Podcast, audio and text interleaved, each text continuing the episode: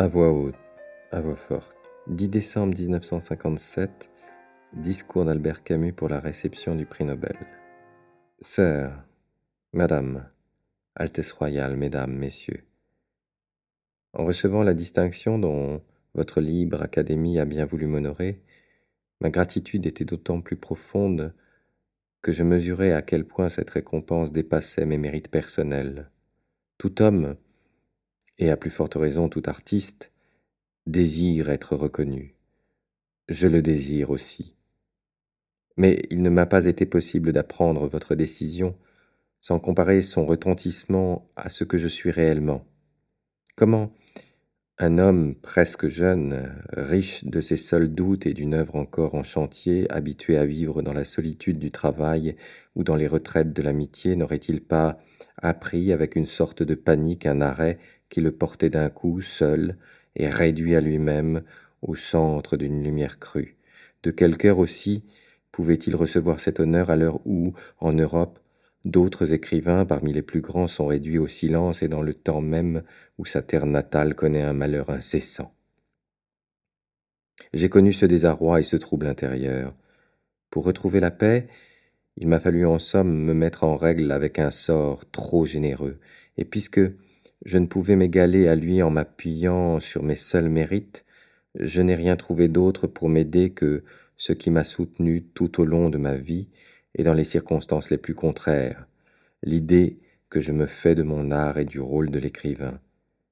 Permettez seulement que, dans un sentiment de reconnaissance et d'amitié, je vous dise aussi simplement que je le pourrais, quelle est cette idée? Je ne puis vivre personnellement sans mon art, mais je n'ai jamais placé cet art au-dessus de tout. S'il m'est nécessaire, au contraire,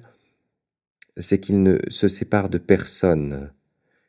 et me permet de vivre tel que je suis au niveau de tous. L'art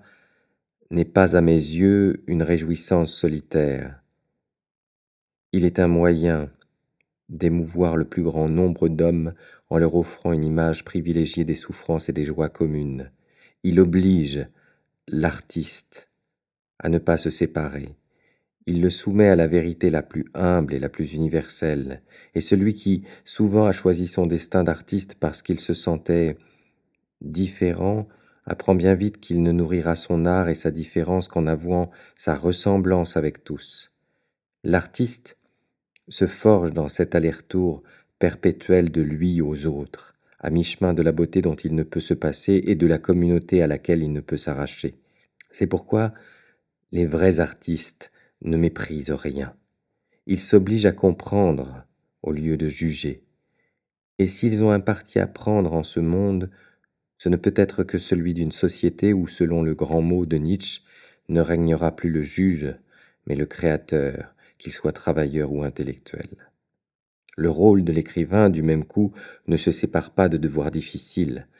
Par définition, il ne peut se mettre aujourd'hui au service de ceux qui font l'histoire, il est au service de ceux qui la subissent, ou sinon, le voici seul et privé de son art.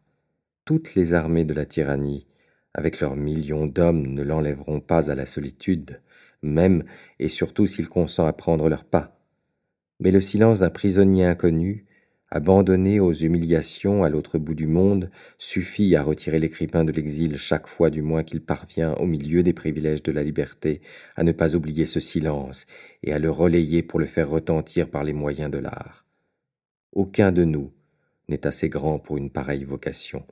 mais dans toutes les circonstances de sa vie, obscure ou provisoirement célèbre, jeté dans les fers de la tyrannie ou libre, pour un temps de s'exprimer, l'écrivain peut retrouver le sentiment d'une communauté vivante qui le justifiera, à la seule condition qu'il accepte autant qu'il peut les deux charges qui font la grandeur de son métier, le service de la vérité et celui de la liberté. Puisque sa vocation est de réunir le plus grand nombre d'hommes possible, elle ne peut s'accommoder du mensonge et de la servitude qui, là où ils règnent, font proliférer les solitudes. Quelles que soient nos infirmités personnelles, la noblesse de notre métier s'enracinera toujours dans deux engagements difficiles à maintenir, le refus de mentir sur ce que l'on sait et la résistance à l'oppression. Pendant plus de vingt ans d'une histoire démentielle perdue sans secours, comme tous les hommes de mon âge, dans les convulsions du temps, j'ai été soutenu ainsi, par le sentiment obscur qu'écrire était aujourd'hui un honneur, parce que cet acte obligeait, et il obligeait à ne pas écrire seulement, il m'obligeait particulièrement à porter tel que j'étais, et selon mes forces, avec tous ceux qui vivaient la même histoire, le malheur et l'espérance que nous partagions. Ces hommes, nés au début de la Première Guerre mondiale, qui ont eu vingt ans au moment où s'installait à la fois le pouvoir hitlérien et les premiers procès révolutionnaires, qui furent confrontés ensuite pour parfaire leur éducation à la guerre d'Espagne, à la Deuxième Guerre mondiale, à l'univers concentrationnaire, à l'Europe de la torture et des prisons, doivent aujourd'hui élever leurs fils et leurs œuvres dans un monde menacé de destruction nucléaire. Personne, je suppose, ne peut leur demander d'être optimistes. Et je suis même d'avis que nous devons comprendre sans cesser de lutter contre eux l'erreur de ceux qui, par une surenchère de désespoir, ont revendiqué le droit au déshonneur et se sont rués dans les nihilismes de l'époque. Mais il reste que la plupart d'entre nous dans mon pays et en Europe ont refusé ce nihilisme et se sont mis à la recherche d'une légitimité. Il leur a fallu se forger un art de vivre par tant de catastrophes pour naître une seconde fois et lutter ensuite à visage découvert contre l'instinct de mort à l'œuvre dans notre histoire. Chaque génération, sans doute, se croit vouée à refaire le monde. La mienne sait pourtant qu'elle ne le refera pas. Mais sa tâche est peut-être plus grande elle consiste à empêcher que le monde se défasse. Héritière d'une histoire corrompue où se mêlent les révolutions déchues, les techniques devenues folles, les dieux morts et les idéologies exténuées, où de médiocres pouvoirs peuvent aujourd'hui tout détruire mais ne savent plus convaincre, où l'intelligence s'est abaissée jusqu'à se faire la servante de la haine et de l'oppression, cette génération a dû, en elle-même, et autour d'elle restaurer à partir de ces seules négations un peu de ce qui fait la dignité de vivre et de mourir. Devant un monde menacé de désintégration, où nos grands inquisiteurs risquent d'établir pour toujours les royaumes de la mort, elle sait qu'elle devrait, dans une sorte de course folle contre la montre, restaurer entre les nations une paix qui ne soit pas celle de la servitude, réconcilier à nouveau travail et culture, et refaire avec tous les hommes une arche d'alliance. Il n'est pas sûr qu'elle puisse jamais accomplir cette tâche immense, mais il est sûr que partout dans le monde, elle tient déjà son double pari de vérité et de liberté, et à l'occasion sait mourir sans haine pour lui. C'est elle qui mérite d'être saluée et encouragée partout où elle se trouve, et surtout là où elle se sacrifie. C'est sur elle, en tout cas, que, certains de votre accord profond, je voudrais reporter l'honneur que vous venez de me faire. Du même coup, après avoir dit la noblesse du métier d'écrire,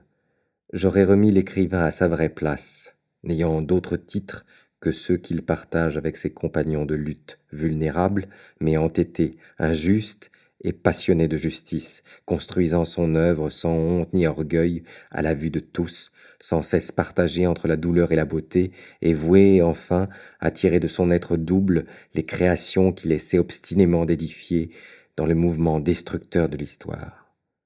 Qui, après cela, pourrait attendre de lui des solutions toutes faites et de belles morales La vérité mystérieuse, fuyante, toujours à conquérir. La liberté est dangereuse, dure à vivre autant qu'exaltante. Nous devons marcher vers ces deux buts, péniblement, mais résolument, certains d'avance de nos défaillances sur un si long chemin. Quel écrivain, dès lors, oserait, dans la bonne conscience, se faire prêcheur de vertu Quant à moi, il me faut dire une fois de plus que je ne suis rien de tout cela. Je n'ai jamais pu renoncer à la lumière, au bonheur d'être à la vie libre où j'ai grandi, mais bien que cette nostalgie explique beaucoup de mes erreurs et de mes fautes, elle m'a aidé sans doute à mieux comprendre mon métier. Elle m'aide encore à me tenir aveuglément auprès de tous ces hommes silencieux qui me supportent dans le monde la vie qui leur est faite que par le souvenir ou le retour de bref et libre bonheur. Ramener ainsi à ce que je suis réellement, à mes limites, à mes dettes, comme à ma foi difficile, je me sens plus libre de vous montrer, pour finir, l'étendue et la générosité de la distinction que vous venez de m'accorder, plus libre de vous dire aussi que je voudrais la recevoir comme un hommage rendu à tous ceux qui, partageant le même combat, n'en ont reçu aucun privilège, mais ont connu au contraire malheur et persécution. Il me restera alors à vous remercier du fond du cœur et à vous faire publiquement, en témoignage personnel de gratitude, la même et ancienne promesse de fidélité que chaque artiste vrai, chaque jour, se fait à lui-même dans le silence.